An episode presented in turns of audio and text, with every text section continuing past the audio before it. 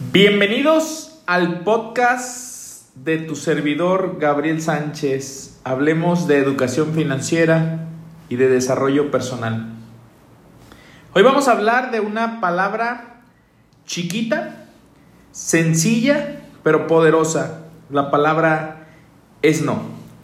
Vamos a aprender a poner límites, límites que le den salud a mi vida, límites que le den salud a mi tiempo, calidad de vida, calidad con mi familia, calidad de tiempo, para verdaderamente darnos cuenta que el tiempo es lo único que ya no regresa, no es renovable.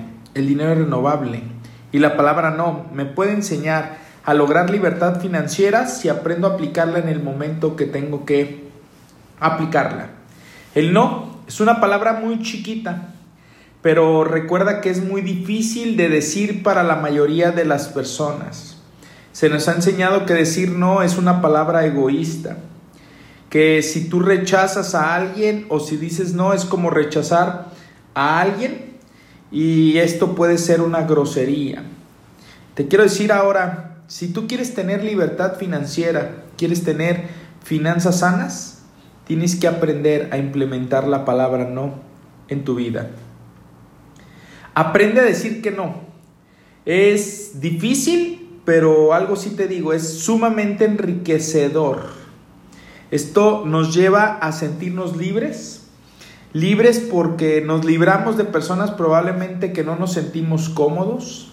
Recuerda que muchas veces decimos o no sabemos decir no por una baja autoestima, no sabremos valorar nuestro tiempo, lo más valioso. Nos liberamos de actividades y obligaciones que no aportan valor en nuestra vida. Para aprender a decir que no, tienes que aprender desde este momento que no eres una mala persona cuando digas que no. No eres malo cuando te niegas. No somos malos amigos, no somos malos padres, no somos malos eh, dueños de negocio, no somos malos sirviendo a nuestros clientes, no, lo que estamos aprendiendo es a decir no. Debemos de dejarle, debemos dejar de dar importancia a las personas y pensar que solamente ellos son los que tienen que estar bien. Sí, recuerda, tú tienes que pensar en estar bien contigo mismo para poderte dar más a las otras personas. Muchas veces no, no sabemos decir que no porque nos importa mucho el que dirán. No busques la aprobación de las personas. Porque fíjate bien, si tú condicionas a que una persona te ame, te quiera, te diga que sí, y si la persona dijo que no y tú sientes que mm, ya no hay valor de su persona hacia tu persona, es cuando estamos condicionando nuestra felicidad en base a las palabras de las otras personas, en base a lo que las otras personas hagan. El ser incapaces de decir que no puede arrastrarnos a una sobrecarga de labores en tu trabajo, en tu empresa, en situaciones incómodas o incluso te puede hacer relacionarte con personas dañinas. Y esto, fíjate bien, disminuye tu capacidad de lograr libertad financiera. ¿Por qué? Porque deterioras tu autoestima.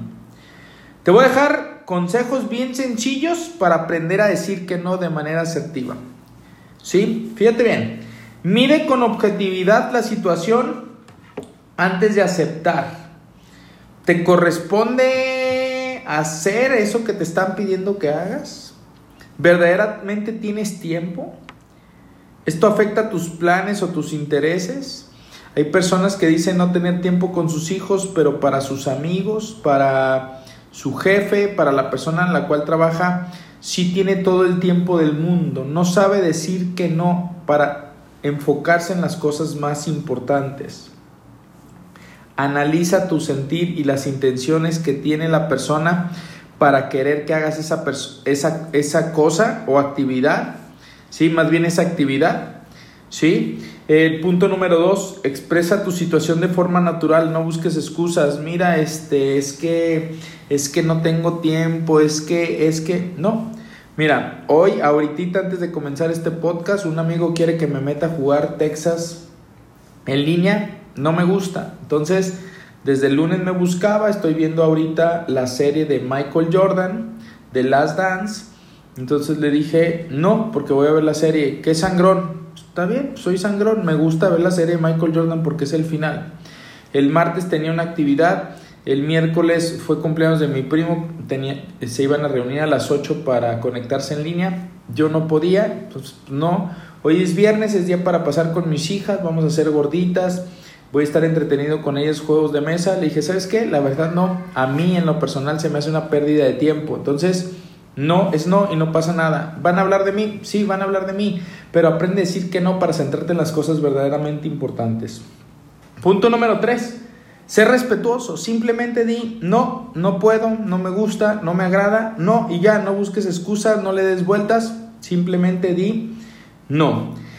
Si te sientes incómodo diciendo que no, siempre puedes sugerir otras opciones a la persona. Oigan, fíjate, yo les di sugerencia, ¿por qué? No, los que nos hemos estado cuidando 4 o 5, con mucho gusto los invito a mi casa, a su casa, y aquí jugamos Texas Hold'em, mejor nos vemos en persona, me agrada más verlos como persona. No, pues déjame ver, excelente, véanlo. ¿Sí? Marca tus límites y mantente firme. Esto es lo más difícil, pero es la clave del éxito. Mantente firme en tus decisiones. Y último punto, Practica. Si no quieres que una situación te agarre desprevenido, practica frente al espejo lo que dirás. Aprende a decir no. ¿Quieres mejorar tu situación financiera? ¿Quieres mejorar tus finanzas? ¿Quieres mejorar tu situación eh, laboral, matrimonial, espiritual? Palabra clave. No eres egoísta, no eres mal amigo, no eres mala persona si aprendes a decir que no. Recuerda, es cambiando tus pensamientos como cambias tu manera de vivir.